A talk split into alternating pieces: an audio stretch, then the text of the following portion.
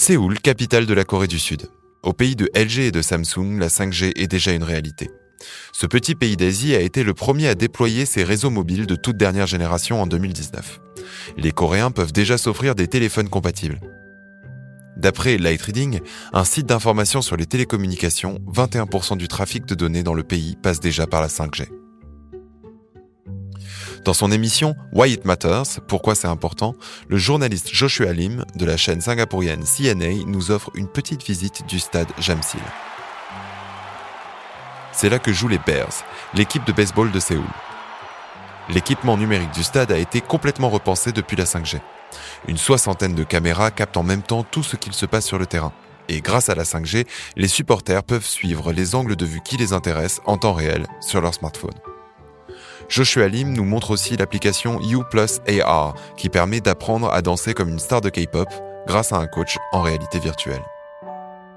C'est donc à ça que ressemble un monde connecté à la 5G. Plus de divertissement, plus d'écran, plus de réalité virtuelle. Orange vous présente le mémo. Bonjour Marine. Bonjour Germain. Bienvenue dans le Mémo, le podcast qui décrypte pour vous l'actualité du numérique. On l'a entendu au cours de l'année 2019 et de nouveau depuis quelques semaines, la 5G est un sujet hautement stratégique, voire géopolitique. Un nouveau réseau qui attise les tensions entre les grandes puissances du monde. Alors, dans cet épisode, on va tenter de comprendre pourquoi. Qu'est-ce qui distingue la 5G des générations précédentes de standards de télécommunication Pourquoi parle-t-on de révolution? D'abord Marine, on a vu qu'à Séoul, en Corée, quelques services commençaient à se développer, particulièrement dans le secteur des divertissements. Mais j'imagine que ça n'est pas le seul domaine.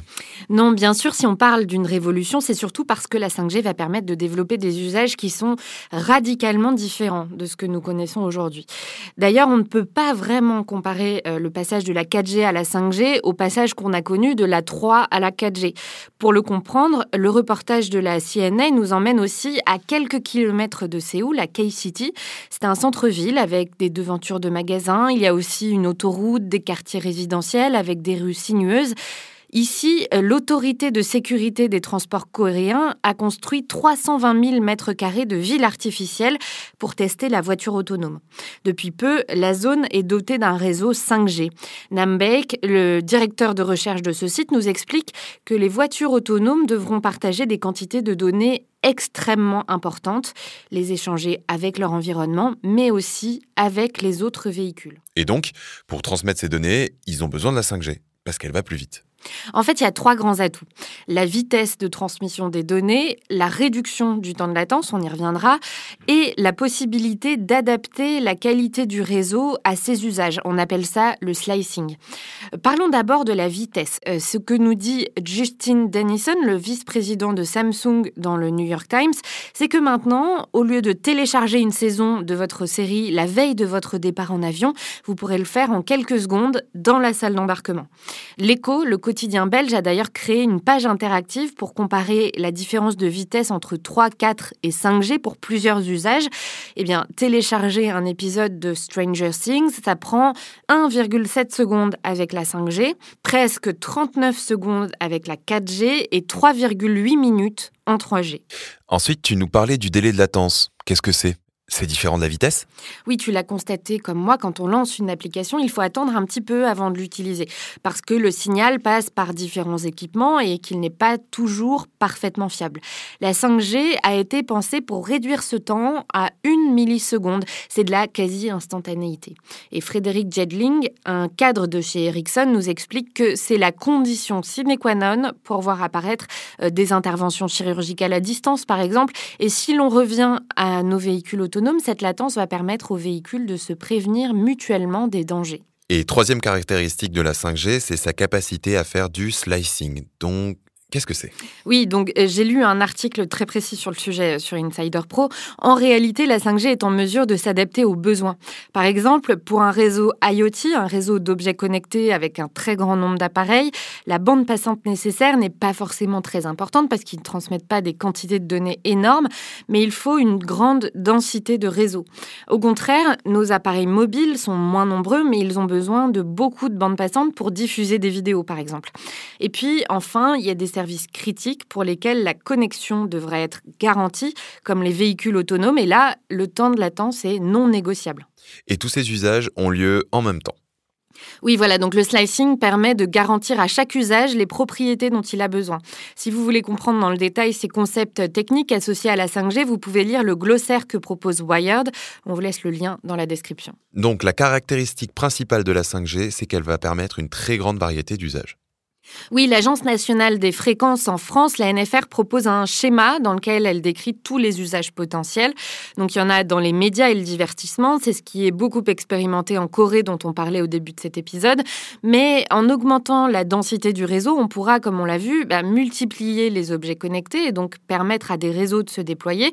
Et ça, ça sera utile pour les smart cities, pour contrôler les dépenses énergétiques, connecter les territoires, mais aussi dans l'industrie du futur, on sera capable de faire de de la maintenance prédictive, par exemple. Et enfin, on attend beaucoup de choses dans les domaines critiques comme les transports et la médecine. Justement, on parle de médecine. On lit beaucoup que la multiplication des réseaux, l'intensification des ondes pourrait avoir un impact sur la santé humaine, être cancérogène concrètement. Est-ce qu'on sait répondre à cette inquiétude? Dans le New York Times, je lis justement un article qui vise à démonter ces idées reçues. Ce qu'il rappelle, c'est que dans un premier temps, les fréquences attribuées à la 5G seront des fréquences assez moyennes sur le spectre d'ondes, euh, des fréquences qui sont déjà utilisées pour nos communications actuelles, mais aussi pour la télévision. Donc ces fréquences-là n'ont aucune raison de nous inquiéter plus que cela. La question est plus prégnante quand on parle des ondes millimétriques, ce sont celles qui seront exploitées dans quelques années. Leur gros atout à ces ondes, c'est qu'elles vont permettre de fournir un débit beaucoup plus rapide, mais seulement à une courte distance. Donc pour exploiter cette bande, on aura besoin de multiplier les points de diffusion, euh, ce qui a tendance à redoubler les inquiétudes. Et est-ce qu'on connaît l'impact de ces ondes millimétriques sur la santé? D'abord, elles ne seront pas utilisées tout de suite, pas avant 2026 en France. Ensuite, pour être clair, parce que tout le monde n'est peut-être pas familier avec ce principe physique, euh, ce qui est dangereux pour la santé quand on parle des ondes, c'est leur effet ionisant. C'est le cas des rayons gamma et X qui sont très hauts dans le spectre. Alors les ondes millimétriques sont en effet assez hauts dans le spectre, mais elles n'entrent pas dans la catégorie des ondes ionisantes. Donc si vous voulez voir ce spectre et où se situent les tranches qui sont concernées par la 5G, je vous conseille de regarder le schéma de l'Agence nationale des fréquences. Donc, pas de danger pour la santé.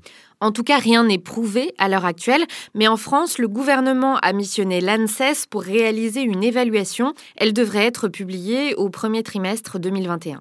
On lit aussi que les fréquences des ondes utilisées par la 5G pourraient brouiller les signaux d'urgence, notamment ceux qui permettent d'alerter les populations en cas de catastrophe naturelle. Oui, particulièrement aux États-Unis, d'après Numérama. En France, ça concerne surtout les ondes millimétriques qui ne seront accordées que dans un second temps, comme on l'a expliqué juste avant. Mais l'ARCEP s'est engagé à contrôler qu'elles ne seront pas en concurrence avec les services radioastronomiques et les services d'exploration de la Terre qui les utilisent déjà.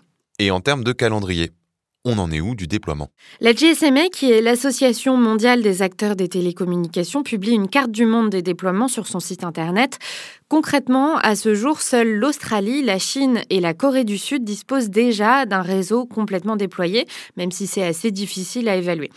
Aux États-Unis, les quatre principaux fournisseurs d'accès proposent d'ores et déjà un service 5G dans plusieurs villes. En Europe, la Commission européenne a fixé un calendrier commun dès 2016. Elle a notamment mis en place un observatoire de la 5G qui rend des rapports tous les trimestres. La Suisse, l'Espagne, la Hongrie, l'Italie, l'Autriche, l'Allemagne, la Finlande, la Slovénie et la Roumanie ont au moins un fournisseur qui a lancé son réseau. Et en France En France, les candidats à l'attribution de fréquences se sont déclarés le 25 février. On devrait donc voir les premières offres commerciales 5G arriver dans le courant de l'année 2020. Euh, en tout, les opérateurs devront débourser 2,17 milliards d'euros pour se voir attribuer les premières fréquences. Mais il faudra attendre 2030 pour qu'ils soient complètement déployés. Vous pouvez retrouver tout le calendrier dans un article de Numérama. Merci Marine et merci à tous de nous avoir suivis pour cet épisode sur la 5G. On vous a glissé tous les articles qui ont servi à la rédaction de cet épisode dans la description et on vous retrouve dans 15 jours avec un nouveau numéro où on entamera un volet sur la cyberguerre. Dans le premier épisode, on s'intéressera au sujet du phishing. À très vite donc. C'était Le un podcast orange.